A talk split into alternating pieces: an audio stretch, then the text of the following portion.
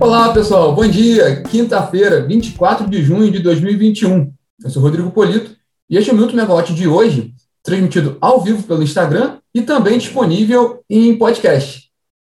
Hoje nós vamos falar sobre a, o PMO, né, a Programação Mensal da Operação, o primeiro dia da reunião do PMO, do Operador Nacional do Sistema Elétrico, importante evento do setor, porque não só para mostrar indicações meteorológicas e sinalização de preços para quem participa quem atua muito no mercado de energia, mas também por causa da crise hídrica, né, tem um panorama oficial do que o ONS tem enxergado das condições de abastecimento do sistema.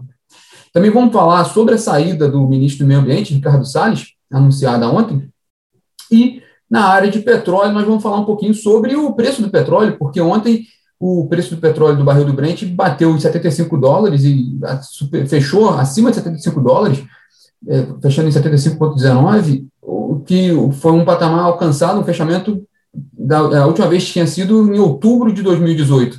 Então, mostrando um novo, um novo patamar do preço do petróleo. Bom, vamos conversar nossa conversa hoje aqui. É, hoje tem a, o, o, destaque do dia, essa, esse primeiro dia da reunião do PMO, do Programa Mensal de Operação do, do Operador Nacional do Sistema Elétrico, com relação a julho. São dois dias de reunião, quinta e sexta-feira.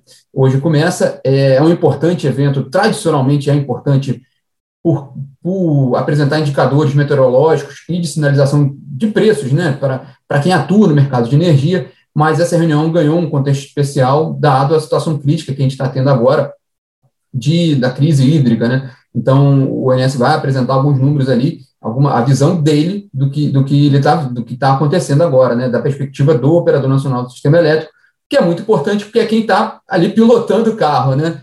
É, alguns sinais foram interessantes que a gente viu ontem na live ligados no preço, aqui da Megawatt, com a Olivia Nunes, o João Barreto e a Juliana Chad. É, o, comentário do colega Luciano muito bom. As reuniões do TMO vão voltar a ficar quentes, né? Eu concordo, né? Foi a pergunta, eu concordo que vão voltar a ficar quentes. Climão de 2014, aquela crise que a gente pegou em 2014 também, uma crise bem, bem aguda também, né? E é, ontem, na live Ligados no Preço, o, o, João Barreto, a Juliana Chad e a Olivia Nunes trouxeram um pouco alguns, alguns indicadores, né? O que eles. A perspectiva, né? De se a gente pegar o subsistema Sudeste Centro-Oeste, o principal do país, perspectiva de afluências até agosto é de 60% da série histórica, né? É, e que a partir de setembro esse indicador pode ficar entre 70% e 75% da série histórica, da média de longo termo, né? É, Para a semana que vem, especificamente, há o surgimento de uma nova área de instabilidade que pode provocar pancadas de chuva sobre o sul do país. Vamos ver hoje como é que vai ser a apresentação do ONS, que ele vai também demonstrar para a gente tanto o que ele viu do mês de junho, como alguns sinais já para o mês de julho.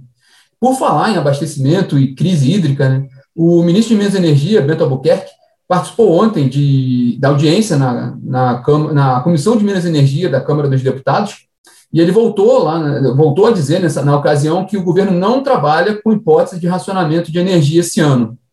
Segundo ele, a preocupação maior do governo nesse momento é, primeiro, primeiro ele, ele, ele defende que não, não há essa hipótese porque o governo tem feito um monitoramento constante do setor, 24 horas por dia, e dá, com esse trabalho ele, ele consegue enxergar que não há esse risco de racionamento este ano.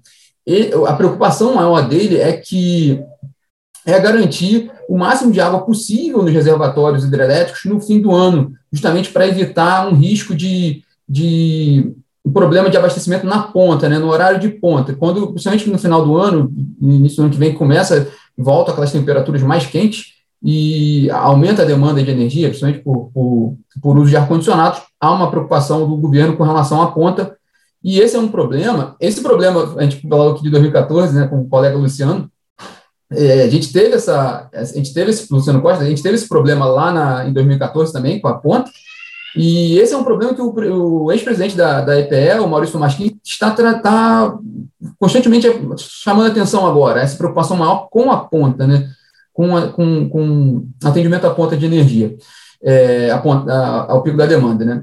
O, o setor agora, na verdade, está em compasso de espera com relação à medida provisória que já está mais do que anunciada aí, que vai sair está mais do que mais do que comentado no setor, já surgiu esse, essa, essa, essa minuta da MP, lógico, pode haver mudanças até que ela seja publicada, claro, mas a expectativa é, o que, é, é a publicação dessa MP que vai ampliar a governança né, do governo ali no, no processo decisório de, da operação das hidrelétricas, dos recursos hídricos do país, justamente para dar agilidade né, nesse momento e, e justamente preservar mais água nos reservatórios, conforme é o objetivo do governo, justamente para garantir o abastecimento. Ainda falando sobre o governo, agora na área de meio ambiente, o, ontem o Ricardo Salles pediu demissão no cargo do, de ministro do meio ambiente. Ele vinha sendo muito pressionado por denúncias de favorecimento a madeireiros. É, ele foi substituído por Joaquim Alves Pereira Leite, que era secretário da Amazônia e Serviços Ambientais. É, ainda é cedo para falar sobre os efeitos dessa medida, dessa mudança para o setor elétrico. Né? Ainda não tem, a gente não tem ainda muito muita informação, muito dado para avaliar qual vai ser esse impacto, qual, qual essa, quanto que essa mudança pode impactar de fato a, a, o setor de energia. É, com relação a esse assunto, meio ambiente e setor de energia, acho na minha opinião, o principal ponto que está hoje em questão está lá no Senado, que é o marco legal do licenciamento ambiental, que foi aprovado na Câmara, está no Senado, vai ter essa discussão agora lá, é, e que aí sim tem vários pontos relevantes com relação a, a, a, ao processo todo de, de, de licenciamento ambiental de, de projetos de infraestrutura, entre eles da área de energia elétrica.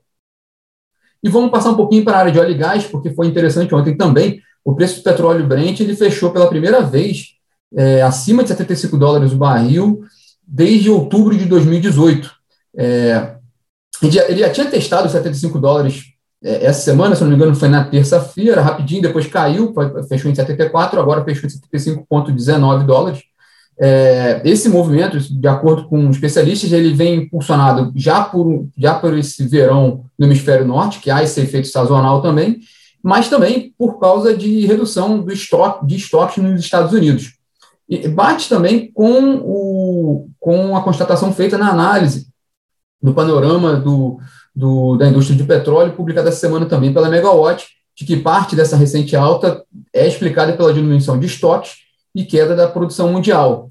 É, tem, de fato, a, a, expectativa é de alta de preços do, do petróleo para agora, mas é importante lembrar que tem um efeito ali que é o corte da produção aprovada pela, pela OPEP desde o ano passado, desde aquele momento mais agudo da, da, da, da crise da pandemia. Né? Desde aquele momento, houve uma, um corte muito grande da produção, uma decisão nesse sentido, e ele vem sido controlado pela, pelos integrantes da OPEP e da Rússia também, que vem liberando aos poucos essa oferta, né? E isso tem influenciado muito o preço. O que é interessante é que na semana que vem a gente tem uma reunião, mais uma, vai, vai haver mais uma reunião da OPEP, no dia 1 de julho, a gente pode ver qual vai ser a decisão deles. A expectativa no mercado ainda é de, de justamente nessa, nessa tocada que, o, que, que, o, que a OPEP tem feito, de segurar ainda esse, esse corte de produção para justamente mantendo esse preço mais elevado.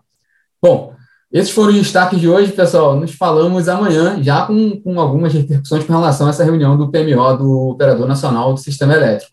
Tchau, tchau, pessoal.